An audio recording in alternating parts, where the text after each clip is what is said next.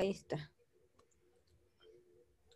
Y si se graban separadas las voces, es que, o sea, va a ser un podcast y nos gustaría tener como un archivo para cada voz. Mm, no, eso no se puede hacer en Zoom. Ok.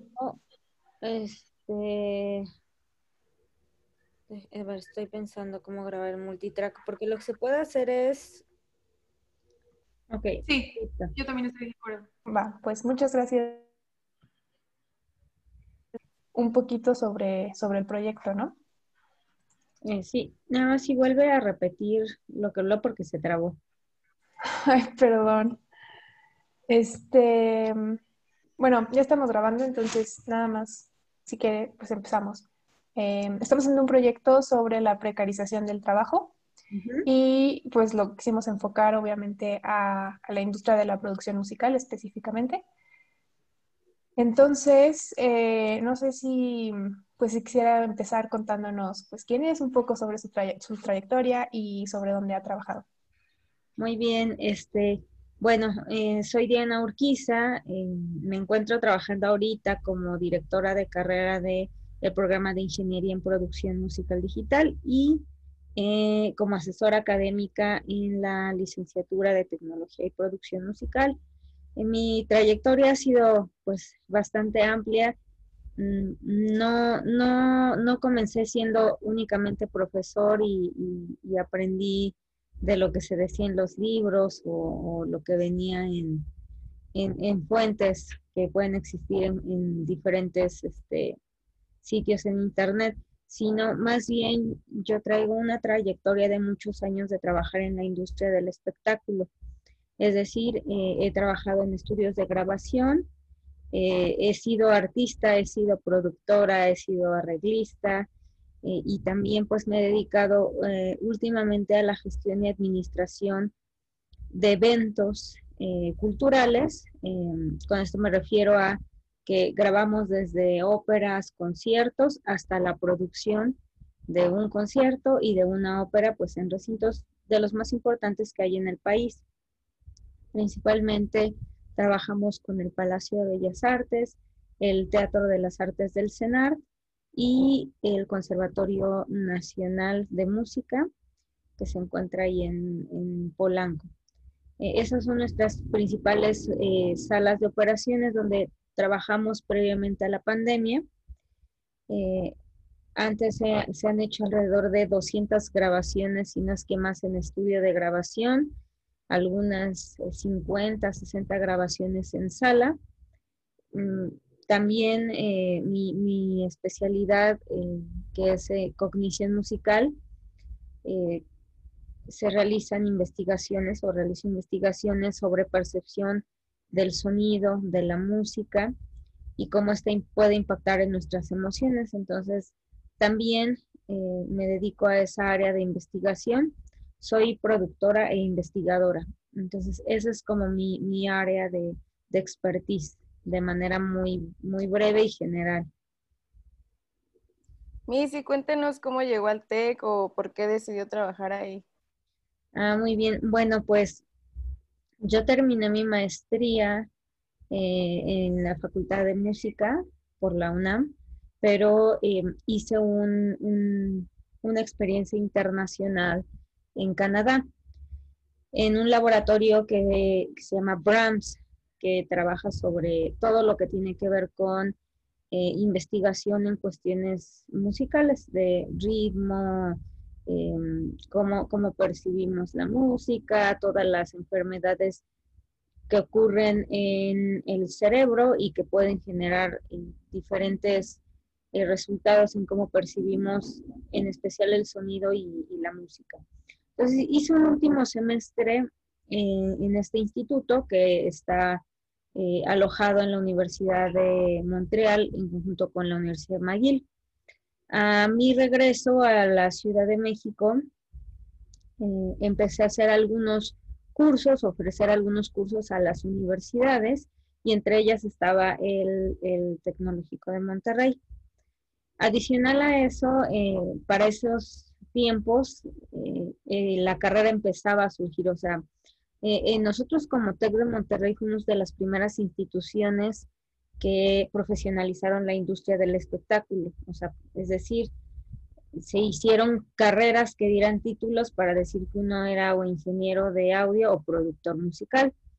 Entonces, en, cuando la carrera se, funda, eh, yo empiezo a dar algunas clases, algunas asesorías, eh, pero definitivamente cuando ya me quedé como profesor de planta y después como directora de carrera, fue el hecho que ofrecí un curso de música aplicada al audio, al audio perdón, para diferentes escuelas.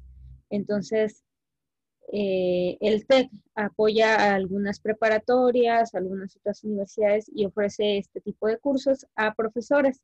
Entonces yo ofrecí el curso de cómo aplicar la música en el salón de clases, se inscribieron muchos profesores, les pareció muy interesante el expertise de trabajo que traía y pues posteriormente me ofrecen quedarme con ellos, lo cual a mí me, fue eh, una, muy buena eh, noticia porque ahora ya tenía una nueva misión que era pues apoyar y desarrollar esta profesionalización de la industria, porque al ser carrera nueva se tienen que eh, realizar un sinfín de actividades, desde vincular con empresas, vincular con instituciones, brindar prácticas profesionales, tener exposición de pues las actividades que hacen nuestros estudiantes, porque es totalmente nuevo y sigue siendo muy nueva la carrera. La carrera no, tiene más de 10 años.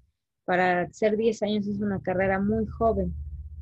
Entonces, eh, mi misión eh, dentro del TEC, y es una misión que llevo con mucho respeto, que llevo con mucha, mucho entusiasmo, es pues brindarles la mejor experiencia académica a, nuestros estudiantes, eh, teniendo estas herramientas de vinculación con el, con el mundo profesional, porque antes pues la, la industria eh, del espectáculo y de la música pues estaba en manos de técnicos, a los cuales respetamos mucho, por cierto, y que son eh, personas que, que nos apoyan y nos guían en darle forma a la carrera.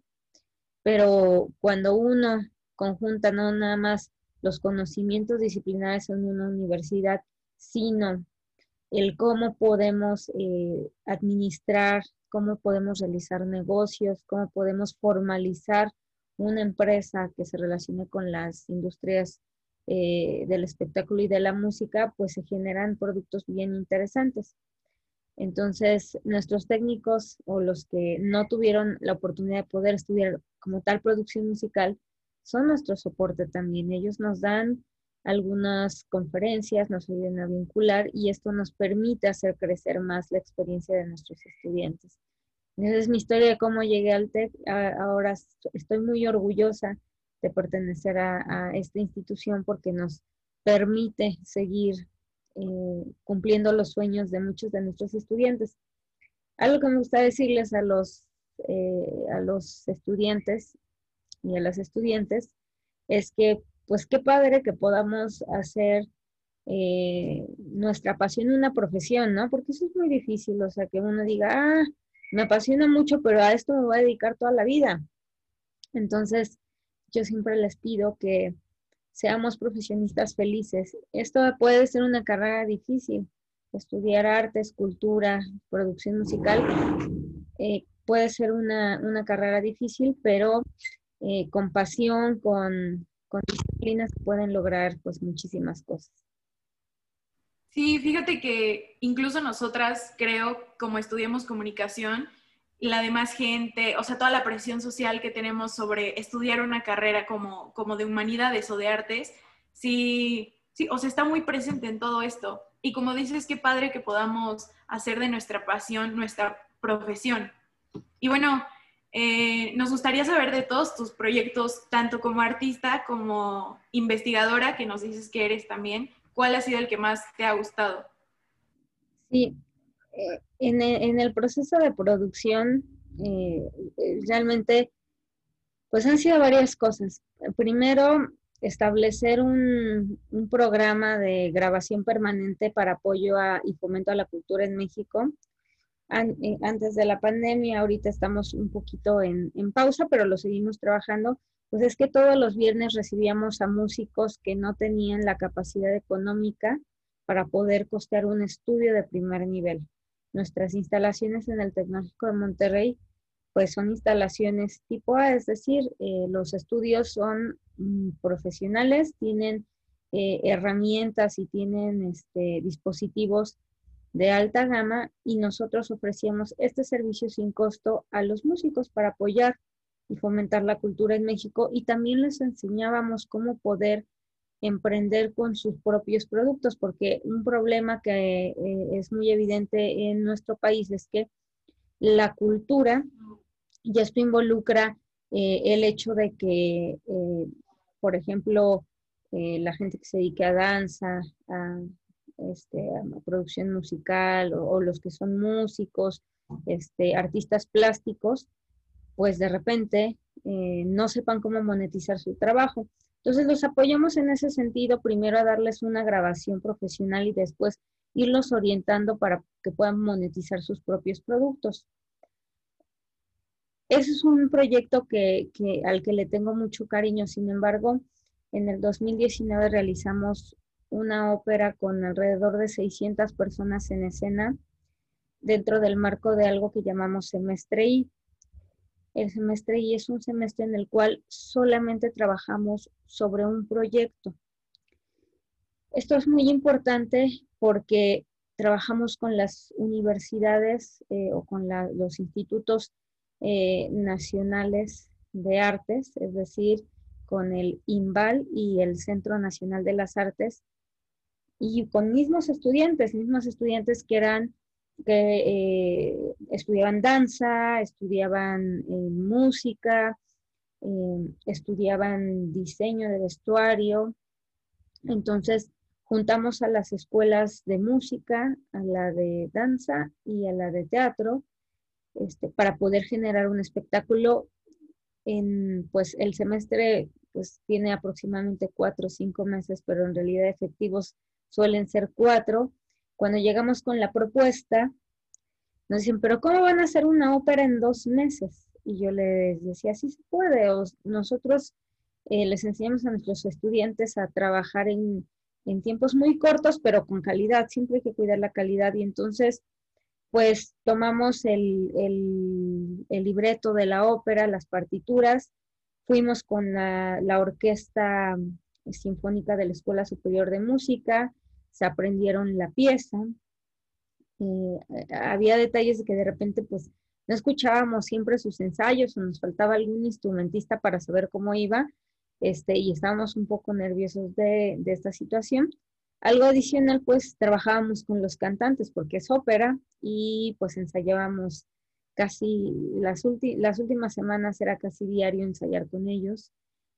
Trabajamos con niños, eh, había un coro de niños, imagínense la, el trabajo que es eh, realizar este, una coordinación con alrededor de 30 niños en escena, más 30 niños, aparte de los que teníamos músicos, cantantes, había niños que controlaban el diseño de sonido de la ópera, que no era una ópera convencional, no era una ópera donde nada más había orquesta, sino había mapping, o sea, se proyectaba mapping, se, diseñaba sonido, eh, sonidos como de encantamientos, de caballos, sonidos que las orquestas no pueden realizar. Pero al mismo tiempo estos, estos sonidos se volvían parte de la orquesta, estaban en el pozo con la orquesta. O sea, el maestro director los iba dirigiendo para saber cuándo venía un sonido. Este, y bueno, teníamos la cuestión de, los, de la iluminación también, era otro tema porque al tener mapping e iluminación, pues eh, eh, había que conjugar estos dos elementos de, tecnología. Y bueno, ese ha sido uno de los proyectos que más, más he disfrutado en toda mi vida, de los más estresantes. Eh, eran días de, trabajo, a veces terminábamos una, dos de la madrugada, este, y al día siguiente había que estar a las ocho. Entonces, eh, eh, no saben la satisfacción que es cuando por fin eh, se estrena nuestro, nuestro trabajo. Tenemos foro lleno en las dos funciones que se dieron dentro del marco de la, de la feria infantil del libro de, que, que se hace cada año. Este, y teníamos lleno lugar, la gente se formaba desde la mañana para tener los boletos, este, siendo que las funciones pues eran más, más tarde y en la noche, yo les estaría hablando de 12, 7 de la noche, y ya teníamos gente a las 8 de la mañana formada en taquilla. Entonces eso es muy satisfactorio. Eh, tuvimos mucho impacto en cuanto a, a demostrar que nuestra institución, el Tecnológico Monterrey, es capaz de trabajar con instituciones públicas e instituciones gubernamentales, que en dos meses se puede mover a 600 personas para que tengan un producto este, pues, aceptable, un producto de alto impacto, y que no importa de qué escuela vengas, eh, cuando hay una buena producción, todo sale muy bien. O sea, los, los cantantes, los, los bailarines, los estudiantes de producción musical mismos, que son los que se encargaron de producir todo, este, pudieron convivir de la mejor manera y tener un producto, pero de primer nivel. Entonces, ese proyecto fue el que más he disfrutado hasta el día de, hoy y fue en, el, en, el, semestre agosto, 10, eh, agosto del 2019. Fue de los que más, más he disfrutado. No, pues, o sea, suena súper, súper padre, de verdad. Sí, me, me, emocionó todo lo que dijiste y mira, yo ni siquiera vi la, la ópera. Con gusto les comparto el, la grabación que se realizó. Sí, de verdad que sí, porque suena muy, muy bien. Igual, yo, yo estoy completamente de acuerdo, suena muy, muy emocionante también porque no era solo audio, ¿no? O sea, eran, eran varios aspectos y creo que fue toda una experiencia. Em, y veo también pues que, que, usted se ha desarrollado en varias áreas dentro de la industria, tiene mucha experiencia profesional, entonces me gustaría preguntarle cuáles han sido em, algunas dificultades a las que se ha enfrentado en esta industria y cómo las ha superado. Bueno, creo que inicialmente la razón de ser de un productor musical incluso un productor, si le quieren quitar la palabra musical, nuestra razón de ser es que tenemos que resolver problemas, o ese es nuestro trabajo. Entonces, si no hubiese problemas, entonces no existiríamos nosotros. Pero de las problemáticas genéricas a las que uno se enfrenta por lo regular, eh, dependiendo también del área, pero poniendo algunos ejemplos, por lo regular suelen ser la, la infraestructura, ¿no? Cuando uno desea hacer una grabación, digo, en nuestro caso las instalaciones por lo regular están al 100%, este, pero siempre se necesita más, necesitamos más todo el tiempo. entonces, algo que, que les he enseñado a los alumnos es que hay que trabajar con las herramientas que tenemos a la mano. Otro ejemplo muy evidente es lo que nos está pasando hoy en día con el COVID-19 no tenemos acceso a las instalaciones. No, eh, la universidad, y llámese por Universidad del TEC o cualquier otra universidad, no puede decidir que sus alumnos vayan no a las instalaciones. Dependemos de la Secretaría de Salud. Entonces, imagínense una situación en la que tenemos que dar una clase de técnicas de grabación o de postproducción para cine, para para streaming, para algún producto visual y no contar con las herramientas hoy en día. Entonces, tenemos dos opciones, quejarnos y lamentarnos por la terrible situación que vivimos en estos momentos y la otra es, pues, buscar la manera de resolver el cómo transmitir audio, por ejemplo, de alta calidad. Eh, y, y hemos encontrado algunas herramientas que nos han ayudado cómo grabar desde casa. Eh, e, esto a lo que mucha gente le llama la resiliencia, pero en realidad es qué tan creativos somos para poder resolver los problemas, cómo yo desde mi casa puedo producir un disco, puedo producir una canción si nada más tengo el micrófono de mi computadora.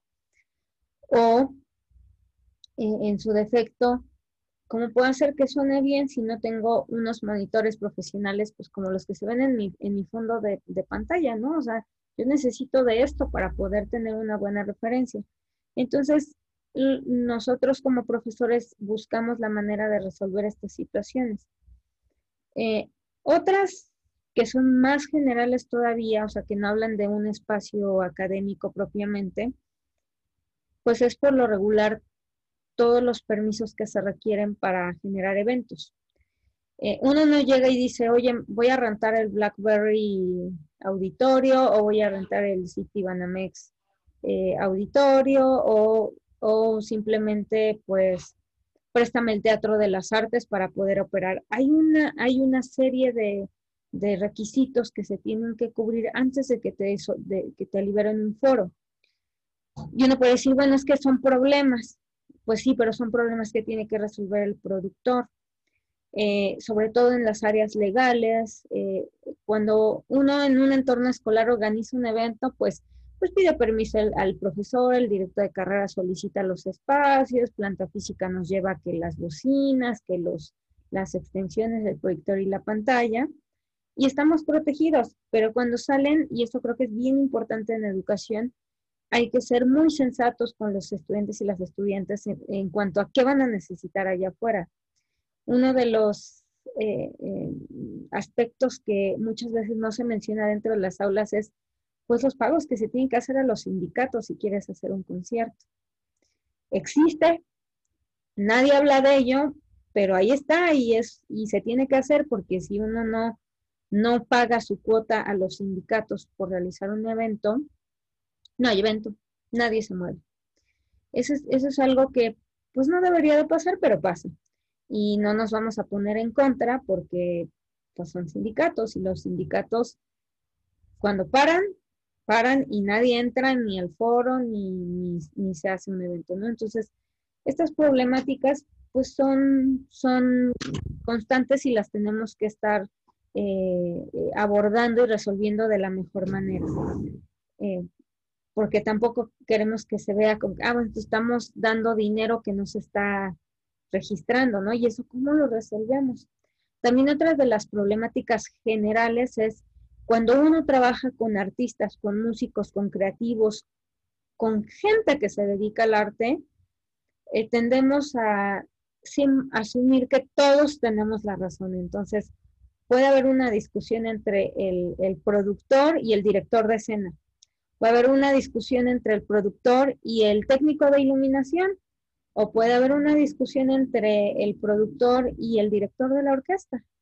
Y entonces, eh, el trabajar con, las personas en el mundo creativo nos obliga a desarrollar habilidades de comunicación efectiva, eh, evitar que la gente se moleste y tener a todos contentos y a todas contentas, porque si el director se enoja, el de la orquesta, pues no toca y ya también, ¿no? Ocurre lo mismo que, les comentaba de los sindicatos.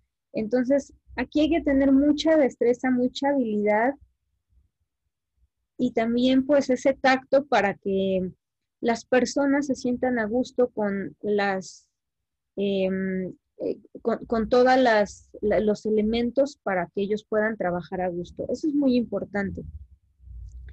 Eh, podría hablar de género, pero en realidad eh, sí hay pocas mujeres en la industria.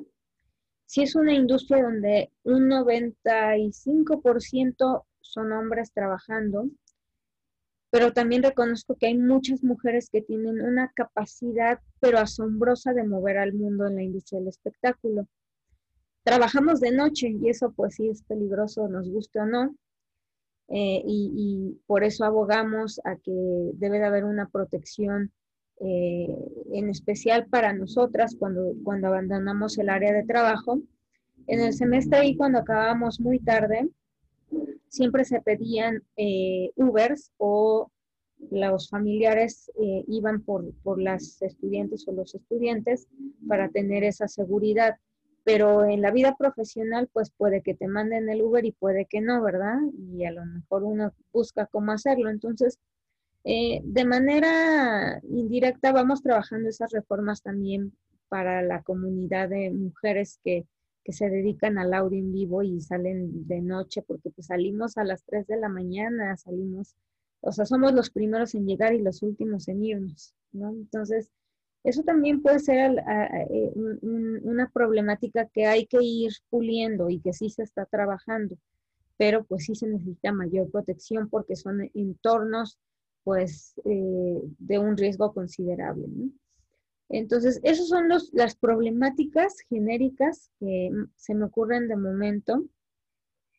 Eh, hay varias cosas también, una que van a encontrar recurrente como para puntualizar finalmente, es que nos piden a veces trabajar en lugares donde no, no hay condiciones para hacerlo. Este, o no se cuenta con el equipo, o esto yo he hablado de la vida profesional separada del TEC, porque el TEC provee todo y no nos ha faltado equipo ni nada para poder proceder. Eh, pero, por ejemplo, cuando uno trabaja eh, por fuera con, alguna empresa, pues no se dan las, las condiciones óptimas. Y, creo que las condiciones óptimas es muy difícil que se logren a un 100% en, en nuestro país, por lo que hay que ser creativos, porque por lo que hay que resolver los problemas con lo que tengamos a la mano, los presupuestos, ¿no? Ah, tengo esto de presupuesto, uy, entonces hay que hacer maravillas ser magia para que nos alcance y que pues todos eh, tengan su sueldo, pero aparte el, proyecto que te están pidiendo para, para, realizar pues quede de calidad y se pueda sostener, ¿no? Entonces, esos son como los puntos principales de problemáticas a las que nos enfrentamos regularmente. Sí, como dice, esta nueva realidad ha sido como un nuevo reto para todos, ¿no? el hacer nuevas cosas, el intentar sacar como tu lado más creativo, todo esto ha sido como muy difícil también, pero también como que nos ha ayudado a, sacar lo creativo de nosotros. Así es. Justo, y mm, también quería seguir un poco en esa última línea porque creo que es muy evidente que por parte del productor hay muchísimo esfuerzo y muchísimo trabajo detrás de cada proyecto. Entonces, eh, pues yo le quiero preguntar si usted cree que la gente o un cliente realmente valora eso, porque a veces creo que la gente quiere, no sé, reducir costos y se preguntan realmente si vale la pena tener un productor o si tienen un proyecto, un evento, un comercial o, no sé, incluso un disco, eh, le ha llegado a pasar que le dicen como es muy caro o por qué cobra esto o algo por el estilo. Sí, eso pasa todo el tiempo y es algo que hay que ir cambiando.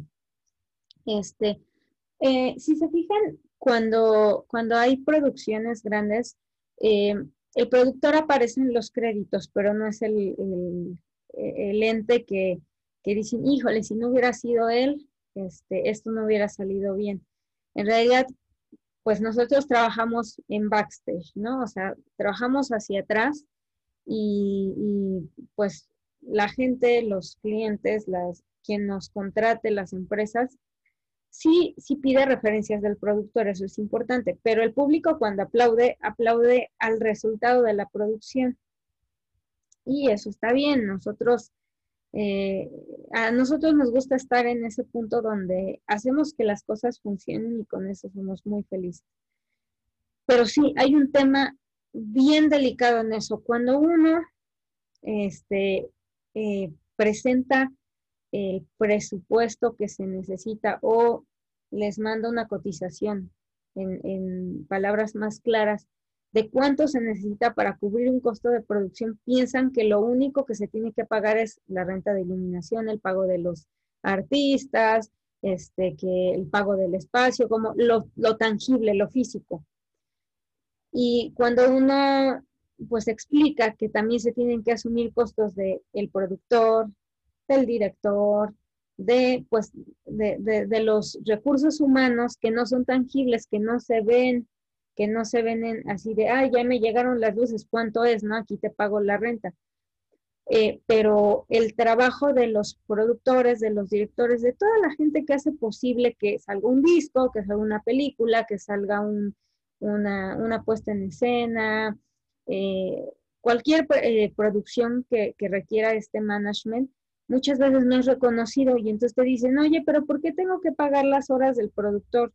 Le digo, es que mira, si yo te traigo el equipo aquí, pues alguien tiene que dirigir, este, solito la gente no puede hacerlo porque pues unos son músicos, unos son técnicos de audio, técnicos de iluminación, o sea, cada quien tiene su rol y necesitamos a alguien que los dirija. Y para dirigir hay que tener mucho tacto porque podemos perder eh, la producción en cualquier momento. Entonces, sí, es una, una, posición que suele em, no apreciarse, pero creo que eso tiene que ir cambiando porque eh, el productor es quien se echa todas las responsabilidades, eh, tanto legales, este, de seguridad. Si un, productor, por ejemplo, de, de, la ópera no cuida que haya seguros de médicos que estén cubriendo a todo, todo el staff, entonces se puede meter en un problema, ¿no? Si de repente tenemos este, algún caso de que se llega a dañar el equipo que nos rentaron y no hay una, un, contrato, una carta acuerdo de responsabilidad eh, de seguro y demás, pues el productor tiene que pagar. Entonces, es una posición de mucha responsabilidad. Ahora, no hay que confundir, porque luego hay términos que es productor ejecutivo y ese es el que invierte dinero, es como el inversionista pero hay un, eh, eh, de, la posición que yo les hablo es de un productor general que se encarga de hacer el management de todo, o sea, toda la administración. Y esto requiere que de repente te hablen a las 3 de la mañana y te digan, ¿sabes qué? No conseguí el proyector o, no, o un músico se accidentó y entonces uno lo tiene que resolver.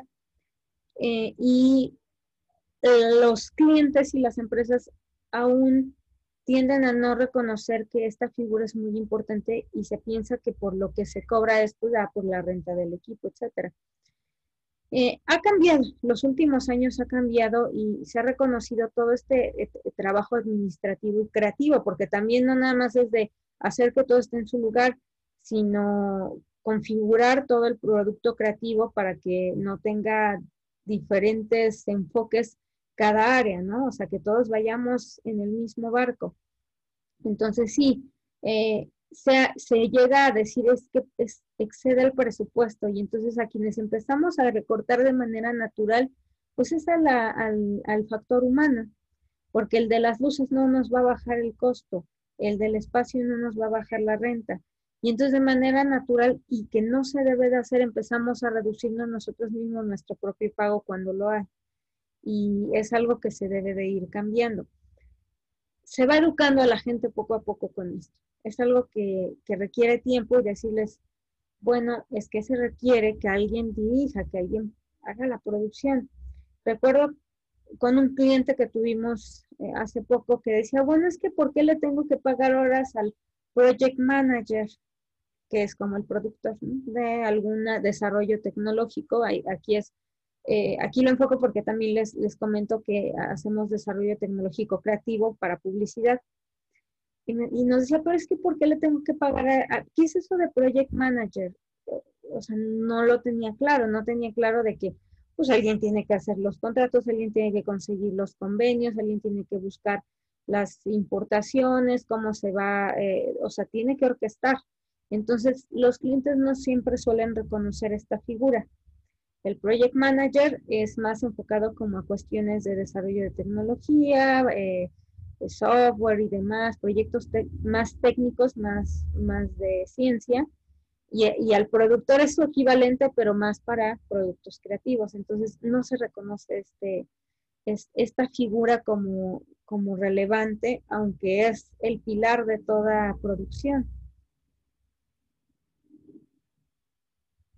Sí, claro, Miss. Y hablando de todos estos problemas que puede haber, ¿cuál es su opinión sobre la precarización del trabajo en la industria?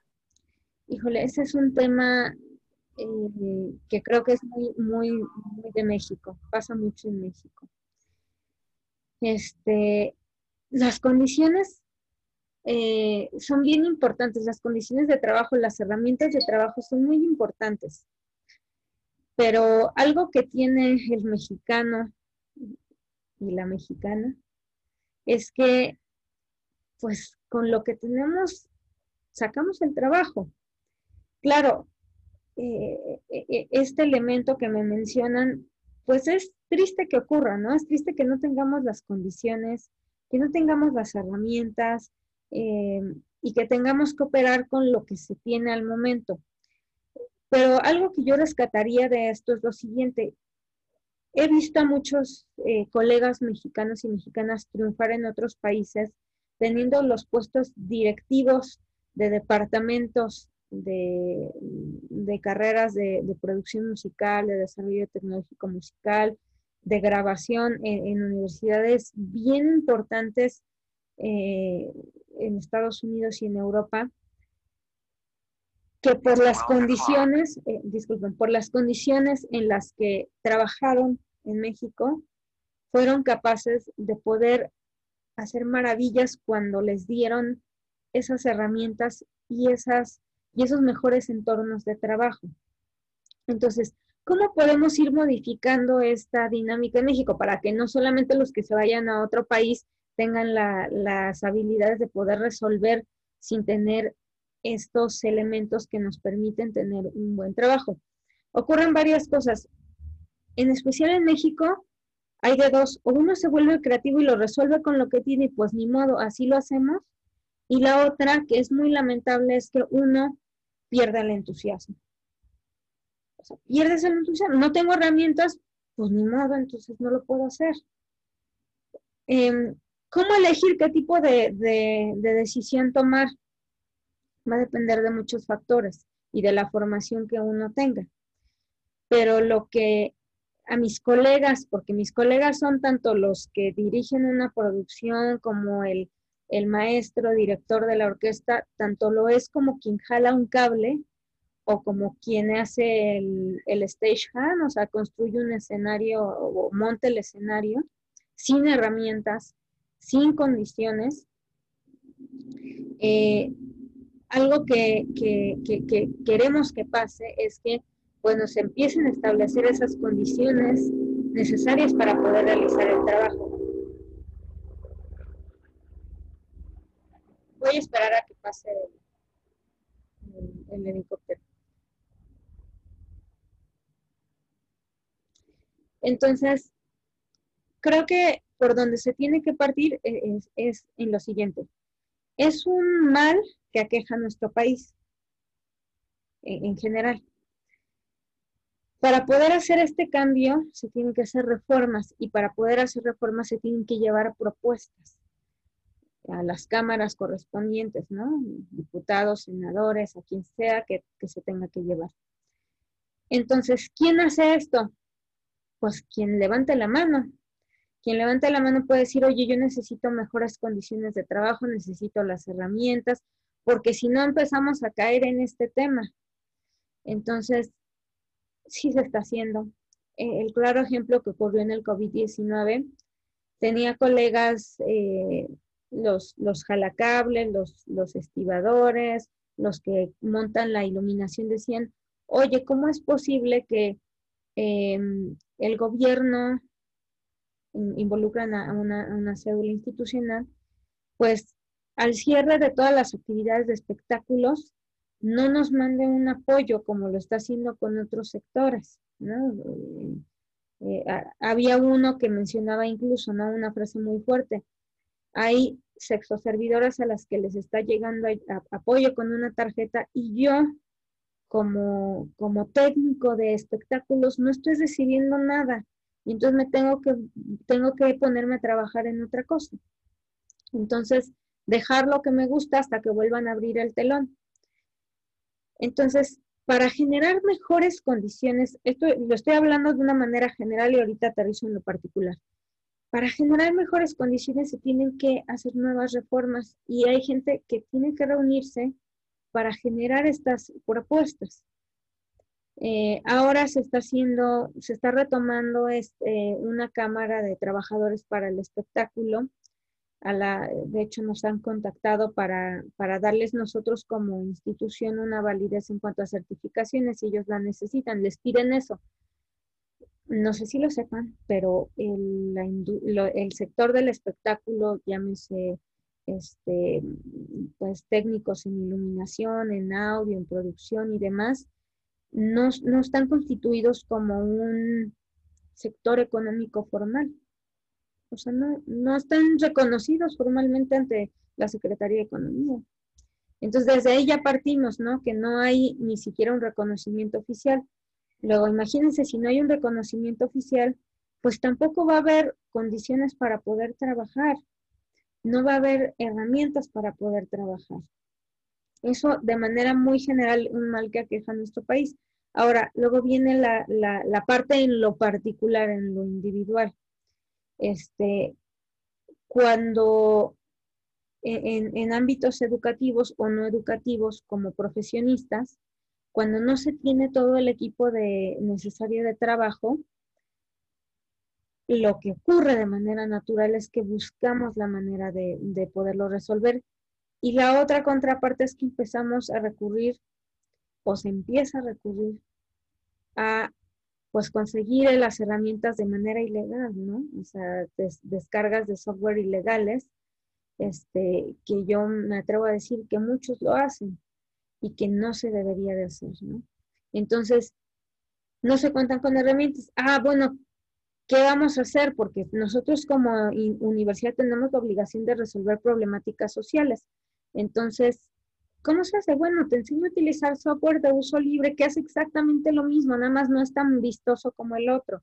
Y entonces empiezas a desarrollar esa habilidad para utilizar otras herramientas y que tu trabajo no se vuelva precario, que no caigamos en ese elemento. Siempre dar opciones es una mejor manera para salir de esta problemática. Los alumnos en algún momento no tuvieron Adobe, no tuvieron Pro Tools, no tuvieron los softwares más utilizados, pero pues no es que uno quiera que no tenga el, recurso económico, claro que se tiene, pero pues es un proceso que se tiene que hacer. A ver, pídeles dos mil licencias a los alumnos y entrégala una por una, o haz que las licencias de Pro Tools se vuelvan eh, eh, por servidores, es decir, me conecte con mi usuario, con mi matrícula y mi contraseña y ya puedo utilizarlo desde, desde casa.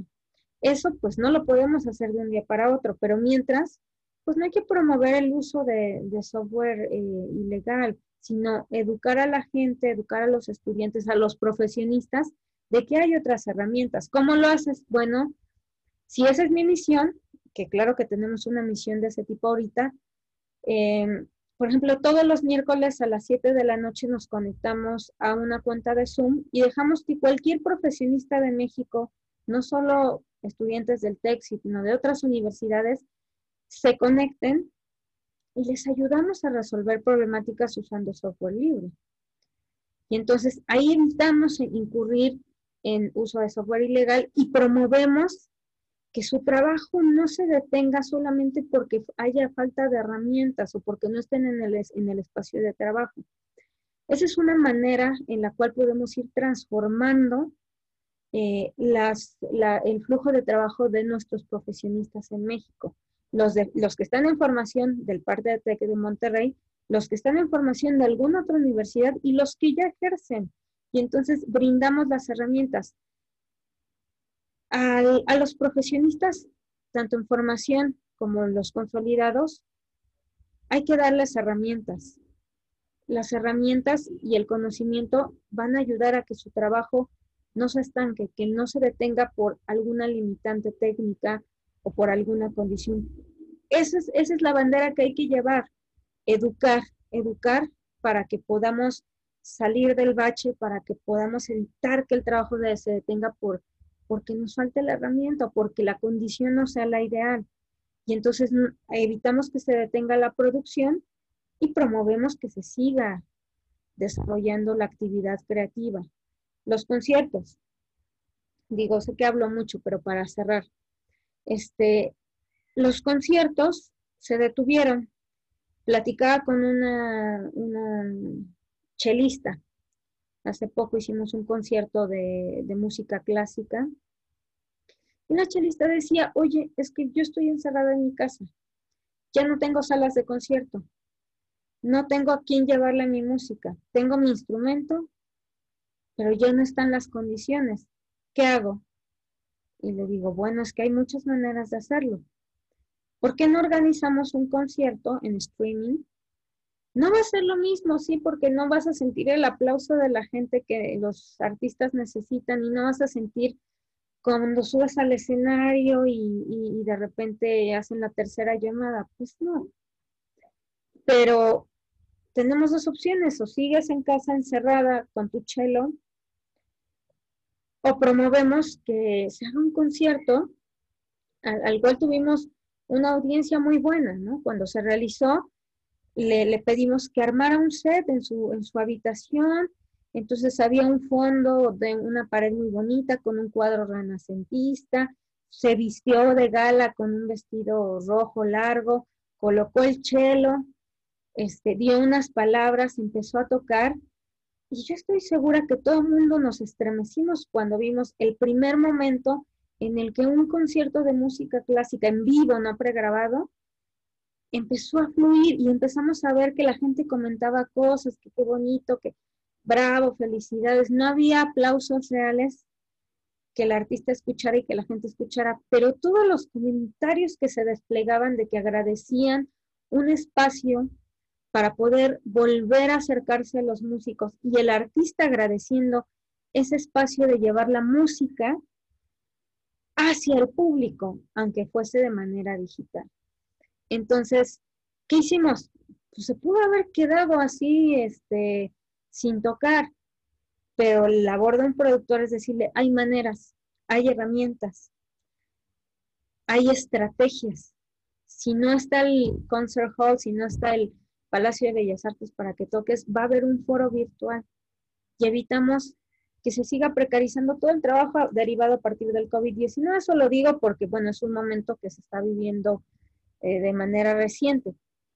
Eh, si no hubiera COVID-19, pues tendríamos que tener estrategias con los músicos, con los artistas, con los técnicos para poderlos llevar a un camino en el cual puedan desarrollar esas habilidades en las cuales puedan resolver las situaciones propias a su profesión sin que una herramienta o un entorno no favorable los detenga. Eso es lo que hacemos en el TEC de Monterrey todo el tiempo. Les, hablamos mucho de emprendimiento, les hablamos mucho de resolución de problemas, para atacar este tipo de situaciones precisamente.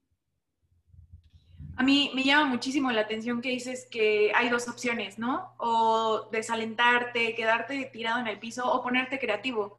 Y muchas veces, pues no sé si solo los jóvenes, pero todas las personas como que pensamos en esta lucha constante que tenemos que hacer para llegar al lugar a donde queremos estar, ¿no? pero no nos disfrutamos el momento, no lo hacemos con pasión o no lo estamos pensando como algo que queremos, sino como algo que podemos llegar a ser. Entonces, eso me queda muy, me, resuena mucho y la verdad sí, sí me voy a ir pensando con esto. Y me gustaría saber como tú qué le recomendarías a alguna, alguna persona que quiere dedicarse a, este, a esta industria tan, pues tan padre, diría yo, tan, tan pasional, tan llenadora.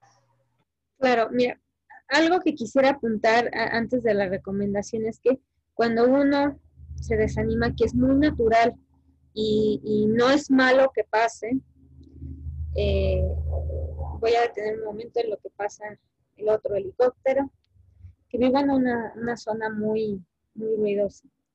Este, vivo en el centro histórico de Coyoacán, entonces cuando, aunque sea pandemia y contingencia, hay mucha gente por lo regular. Ok, a ver, miren, no disfrutar ese momento en el que uno tiene que resolver el problema.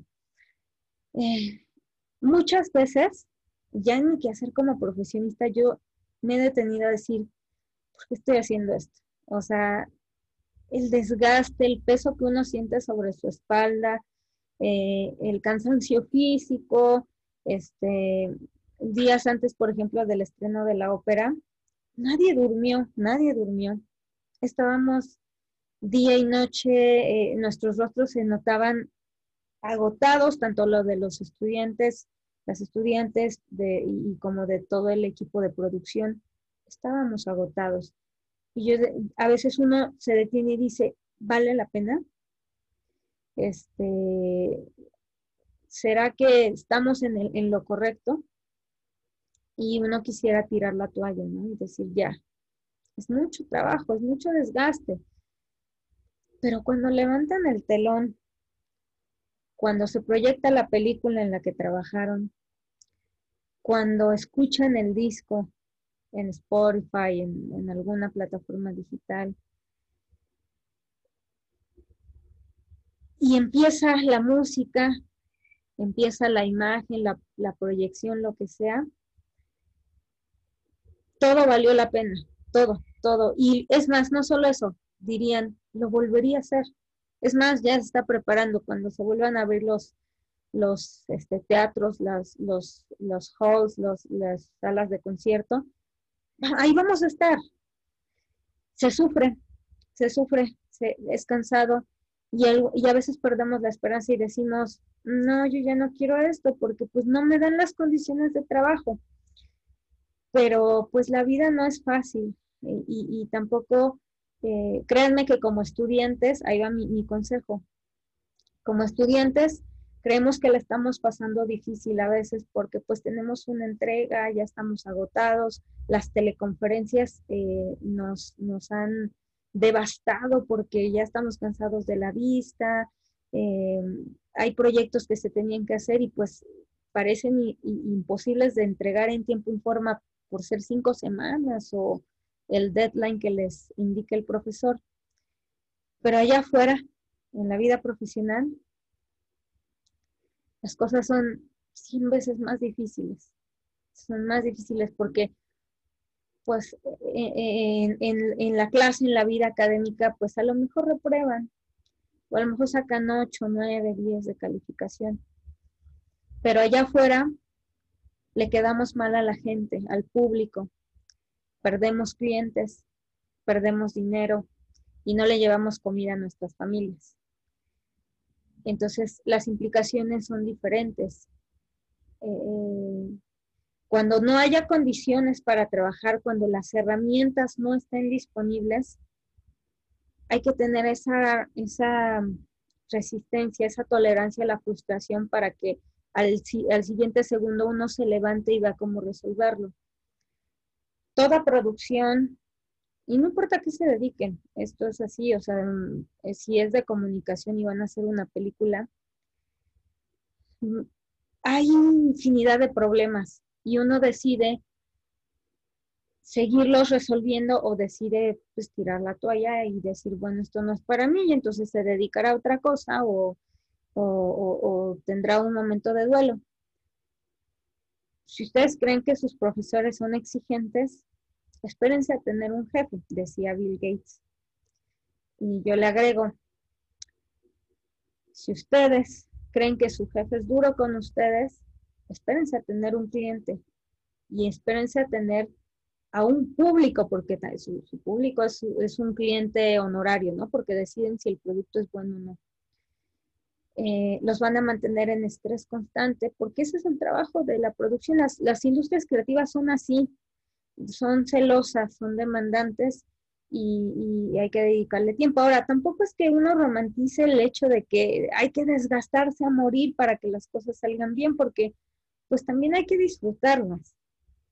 Y eh, el hecho de que uno viva padeciendo eh, la situación de estar resolviendo problemas, pues entonces hay que reflexionar si, si esto es lo que quiero, ¿no? Porque hay que tener nervios de acero para cuando lleguen, lleguen y te digan, no ha llegado la maquillista, y luego el proyector no da el tiro, y luego llega, es que la orquesta está pidiendo su lunch y no ha llegado, y luego lleguen, ah, es que acaban de llegar los de protección civil y dicen que hay gente en los pasillos. ¿Y a quién le dicen todo eso? Al productor. Y entonces el productor decide enojarse, aventar, gritarle a medio mundo. No, Decir, ah, a ver, para este caso haces esto, para este esto, para este. No hay condiciones, bueno, vamos a, nos salimos así, ¿no? Este, resuélvelo de esta manera. Entonces, sí hay que disfrutarlo, sí hay que detenerse un momento a, a, oler las flores, ¿no? Dicen por ahí en el proceso. No hay que ir corriendo todo el tiempo y también, pues, aceptar que parte de, de toda producción, y yo hablo por todos los productos que se realizan en las producciones, hasta incluso cinematográficas, hay que saber que esto va a ser así y que si no, no lo vamos a tolerar o no vamos a aguantar con esta presión quizá no estemos en el camino correcto o a lo mejor tengamos que dedicarnos a otra cosa que no nos implique estarnos poniendo en tanto estrés, porque es mucho, mucho estrés. Eh, más cuando son eventos en vivo, por ejemplo, ¿no? Pues ahí si algo salió mal, ya salió mal para toda la vida y toda la gente hablará de que ese evento salió mal o de que esa producción salió mal. Eh, hay un, documental en Netflix de, cómo se han hecho las películas, o sea, cómo, cómo se, se, llegó a la producción, y está la de los cazafantasmas. Yo recomiendo que la vean. Eh, fue una película que cambió así la historia del, del cine a nivel internacional. Pero quiero que vean todos los problemas a los que se enfrentaron los productores, los actores, eh, los patrocinadores, los inversionistas y que cambió la historia del cine, ¿no? Fue un, hito muy importante de, de, transformación en esta industria. Entonces, disfruten, disfruten el trabajo que están haciendo. Cuando no haya condiciones y herramientas, inmediato vean cómo resolverlo y a largo plazo busquemos mejores condiciones para hacerlo. No quedémonos como, ah, bueno, pues así va a ser toda la vida. No, no tiene por qué ser así toda la vida, pero tenemos que proponer reformas. Pero a corto plazo sí lo tengo que sacar. No puedo decir que no puedo hacerlo, este, o que pues como no hay, pues entonces yo me quedo aquí sentada. No, se saca el trabajo y a futuro se prevé cómo podemos solventar que existan condiciones, herramientas, situaciones favorables para trabajar. Eso es lo que se tiene que hacer. Sí, sí, muchas gracias por sus consejos. Por ejemplo, yo soy una persona que sí, como dice usted, yo como con esta nueva normalidad, luego me da mucho sueño o no hago lo que antes hacía, aunque sea caminar, me quedo en mi casa. Entonces yo creo que ya con todo esto igual tengo como otra percepción de las cosas, porque sí, sí está un poco difícil quedarse como encerrado en esas ideas por el cambio. Ok, ahí me gustaría apuntar algo. Esto es un, esto es un mal que aqueja mucho. El cambio de una dinámica donde solamente estemos encerrados, nuevamente nos lleva a dos caminos.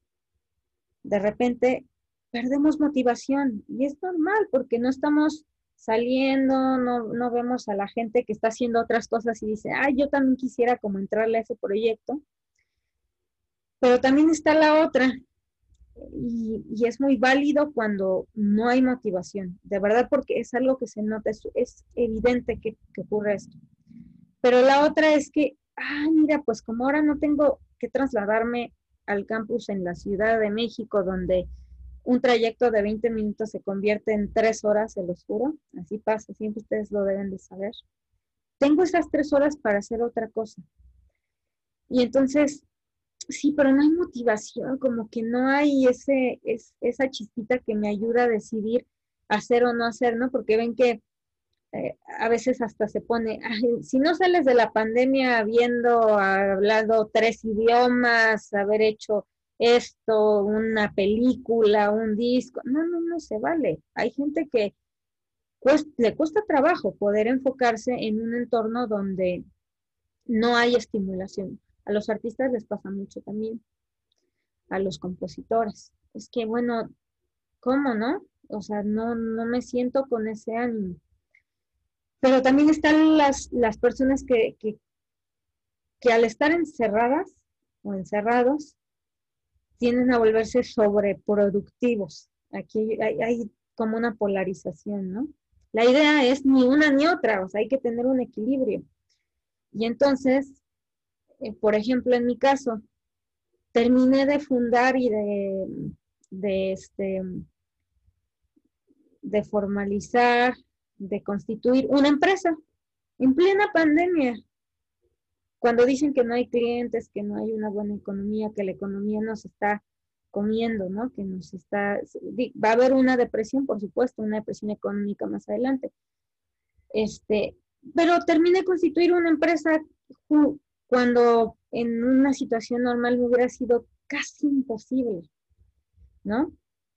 Este, pero depende. Y también creo que hay casos que son muy extremos, ¿no? O sea, tampoco, también eso me obliga a trabajar más de 15 horas al día y el día tiene 24. Entonces, tampoco eso es muy saludable. Y tampoco lo es, híjole, bueno, pues no, no salgo, no camino, como que no me dan ganas de hacer cosas. Entonces, el consejo que les doy es busquen un equilibrio. Ni irse tanto para allá, porque es un desgaste físico-emocional. Ni irse tanto para acá, porque es el mismo desgaste físico-emocional. O sea, el estar sentado es estar desgastándose también porque los músculos no se mueven, la posición lastima, pero también si estás trabajando mucho, pues estás aquí sentado todo el tiempo en la computadora y si se fijan, los dos extremos llevan a lo mismo, un desgaste, un desbalance emocional. Lo que hay que hacer es estar en medio.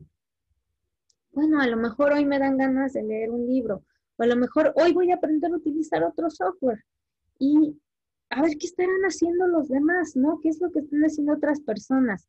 O sea, voy a meterme a investigar qué está haciendo Cuarón ahorita en la, pandemia o qué, es, qué está haciendo este, algún actor y entonces busquen motivaciones en elementos simples como esos, porque no los van a encontrar de manera presencial con sus compañeros. no sé cuántas, cuántas reuniones de Zoom hagan fuera de la escuela.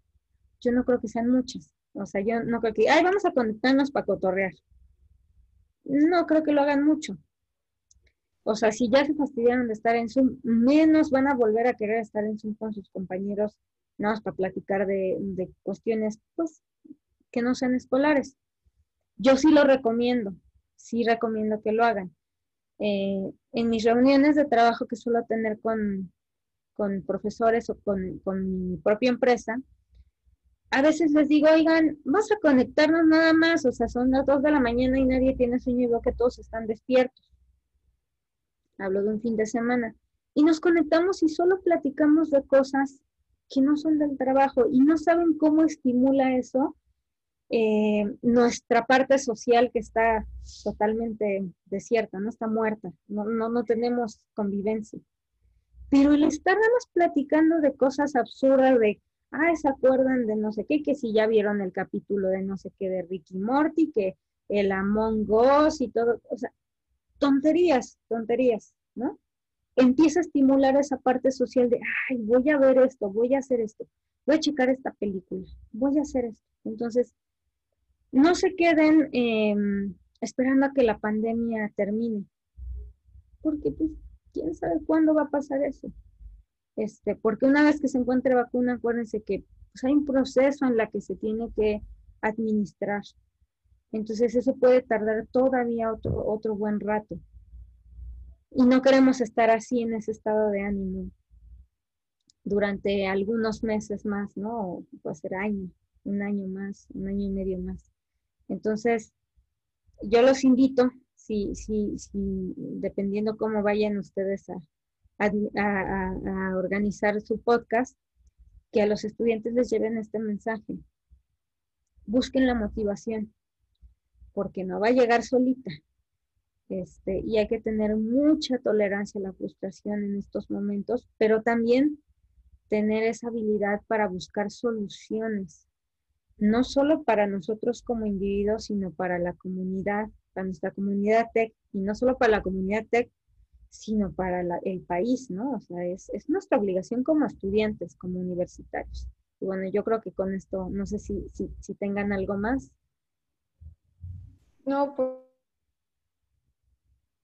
compartirnos todos estos consejos y pues también por darte el tiempo, ¿no? De, estar aquí y también darnos el espacio para poder este, entrevistarte.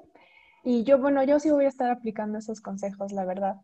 No sé si em, tengas tus redes o tu página o, algo para que podamos seguir tus proyectos y también para que pues todos los interesados te sigan. Claro que sí, este, en, eh, digo, se los menciono aquí, eh, en mi página es www.dianaurquiza.org, de organización.org. De todas maneras, eh, en el correo les, les envié mis datos, o sea, viene ahí mi, sitio web. Y ah, ya para terminar, me imagino que esto ya no lo, lo, lo suben, este, ahorita mismo les eh, una vez que cierre la, el Zoom, se va a renderear la, el video y se los, man, se los mando por el mismo correo en un drive para que lo puedan descargar. Ok, gracias, Miss. Muchísimas gracias, Diana, de verdad. Sí, muchas gracias por su tiempo. Un bonito día, hasta luego. Igual, Gracias. adiós. Nos vemos. Hasta luego.